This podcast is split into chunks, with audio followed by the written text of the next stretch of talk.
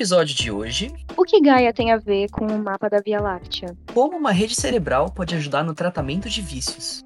Substâncias capazes de proteger contra o sol vindas diretamente de fungos? Tudo isso e muito mais. Senhoras e senhores, eu sou a Lívia. Eu sou o Vinícius e começa agora mais um Giro Redox no Nox Podcast.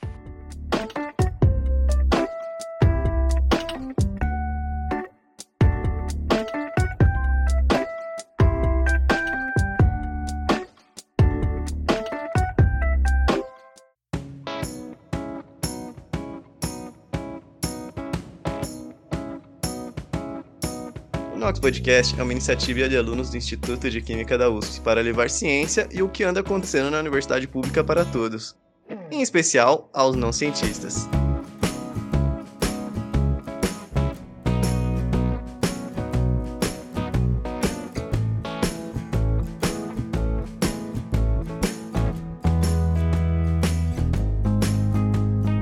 Giro Redox. Missão Gaia. O que o novo mapa mais completo já feito da Via Láctea revela? A Agência Espacial Europeia, ESA, da sigla no inglês, lançou em 2013 a sonda Gaia, uma sonda cujo objetivo era o de recriar o mapa mais completo e multidimensional da Via Láctea. E que coletou dados dentro do período de 2014 até 2017. Teve mais alguns de seus resultados revelados. Em observações anteriores, foram divulgadas a movimentação de estrela, E nessa última divulgação, tivemos revelações como terremotos ocorrendo em estrelas e até mesmo como é composto o DNA estelar. que seria a composição de elementos químicos que as compõem. Algumas estrelas possuem alguns metais mais pesados, por exemplo. assim podendo fornecer pistas sobre o local de nascimento dessas estrelas e sobre o passado da Via Láctea.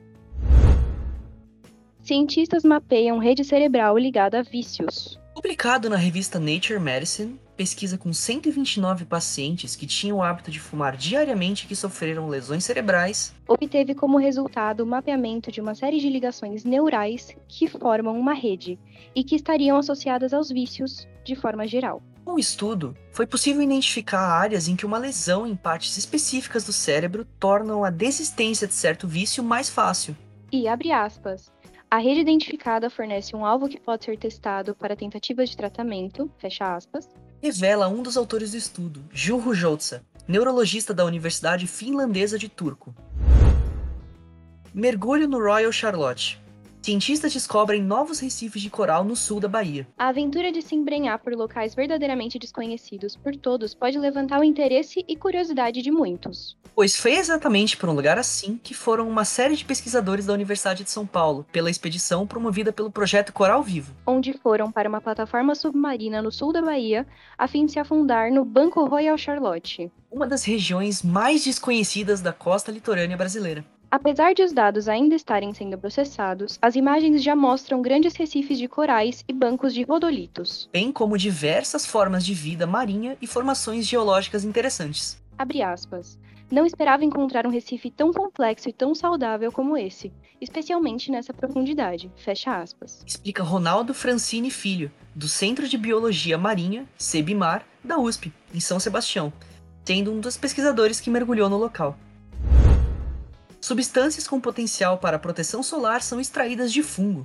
A Faculdade de Ciências Farmacêuticas de Ribeirão Preto, FCFRP da USP, promoveu uma pesquisa com o fungo Penicillium echinolatum isolado de algas. que teve como resultado a descoberta de substâncias capazes de proteger contra raios ultravioleta do sol e ainda agir como repelente de parasitas e larvas de mosquito, como os da dengue.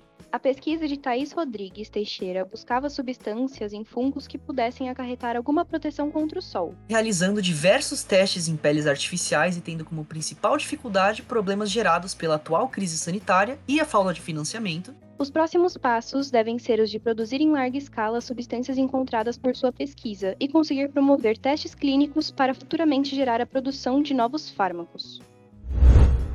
Estudo mostra como saúde mental evoluiu durante a pandemia. a ocorrência de sintomas como a ansiedade, estresse e insônia tiveram um súbito aumento no início da pandemia de Covid em 2020, e no final do mesmo ano já se foi possível observar a queda da ocorrência desses sintomas. Enquanto que casos de transtornos mentais comuns, como a depressão, mantiveram os casos elevados que tinham antes da pandemia, afetando cerca de 30% da população. Pesquisa realizada pelo Estudo Longitudinal da Saúde do Adulto, ELSA Brasil, do estado de São Paulo, ainda foi capaz de identificar o perfil de público mais afetado pelos transtornos. Que são jovens do sexo feminino com menor nível educacional, que tiveram sofrimento psíquico aumentado pelas dificuldades financeiras surgidas na pandemia e necessitam de maior atenção à saúde mental. Em posse desses dados e necessidades, já se torna possível ações governamentais incisivas e que efetivamente aliviem a situação daqueles que efetivamente ainda sofrem de transtornos psicológicos. Bate e volta. O estudo a respeito de vícios e ferramentas para se livrar deles são de fundamental importância para nosso convívio em sociedade. Tanto quando pensamos em indivíduos que, por sua situação biopsicossocial, se veem perdendo aquilo que possuem e vão para as ruas e passam a ser um problema a serem gerenciados pelo Estado, quanto também para núcleos familiares, onde se vê crises por conta de vícios em determinadas substâncias, como álcool, drogas e etc. Sendo assim, estudos como o publicado recentemente pela revista Nature Medicine têm seu prestígio e importância ainda mais elevados. Trata-se de um trabalho que conseguiu mapear as áreas do cérebro, com todas as suas redes de complexas ligações onde poderia estar localizado o vício. O estudo contou com a participação de 129 pacientes que tiveram lesões cerebrais e que tinham o hábito de fumar cigarros. Após a lesão e de posse dos dados observacionais, foi possível identificar que mais da metade dos pacientes conseguiu cessar o vício tabagista sendo que mais um quarto parou quase que imediatamente de fumar.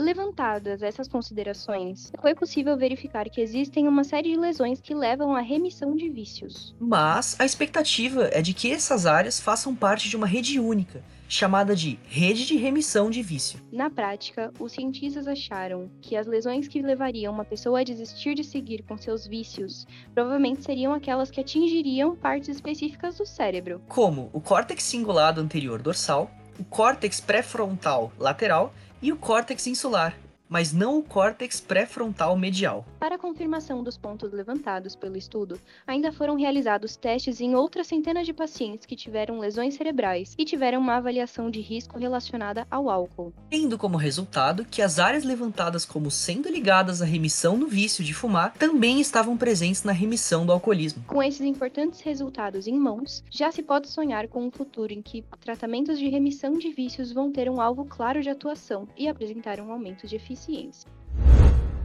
Aconteceu na USP.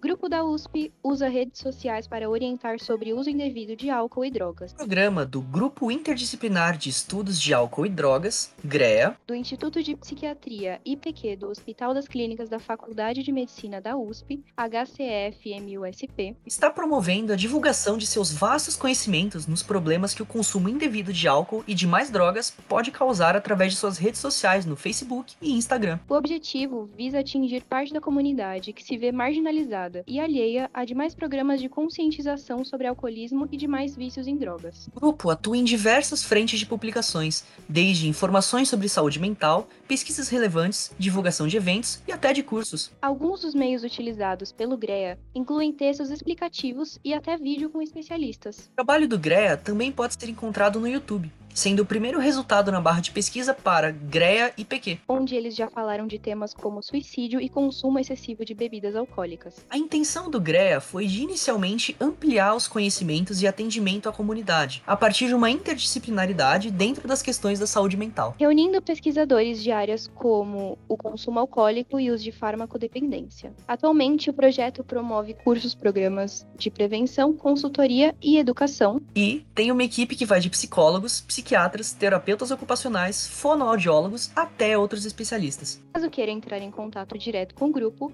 é possível encaminhar um e-mail para grea.ipq@hc.fm.usp.br ou conversar pelo telefone 11 2661 7892. Sem esquecer que basta pesquisar por GREA IPQ no Facebook e Instagram para os encontrar por lá. Isso é tudo para o programa de hoje. Muito obrigado por sua audiência. E não se esqueça de seguir a gente no Facebook, Twitter e Instagram. É só pesquisar Nox Podcast e fique por dentro dos próximos episódios. Eu sou a Lívia. E eu sou o Vinícius. E vemos vocês no próximo Giro Redox. Tchau!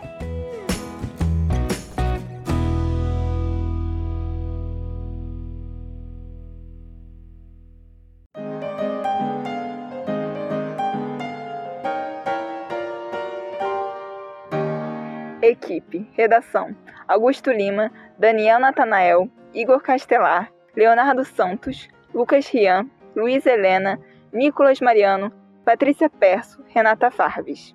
Comunicação: Cristo Hurtado, Edgar Brown, Lívia Sestaro, Luca Marinho, Lucas Silva, Pedro Meirelles, Vida Vieira, Vinícius Nassim. Edição: Alexandre Dolivo, André Sanson, Cristo Hurtado, Jefferson Pereira, Kaique Grabauskas, Laura Ribeiro, Lucas Vicente, Pedro Sabanai. Produção: Cristo Hurtado, Edgar Brown, Igor Castelar, Leonardo Santos. Patrimônio: Igor Castelar, Lucas Vicente, Pedro Sabanai. Eventos: Kaique Grabauskas, Lara Ribeiro. Patrocínio: Igor Castelar, Laura Ribeiro. Relações externas: Pedro Sabanai, Sérgio Barros. Marketing: Gabriel Santiago.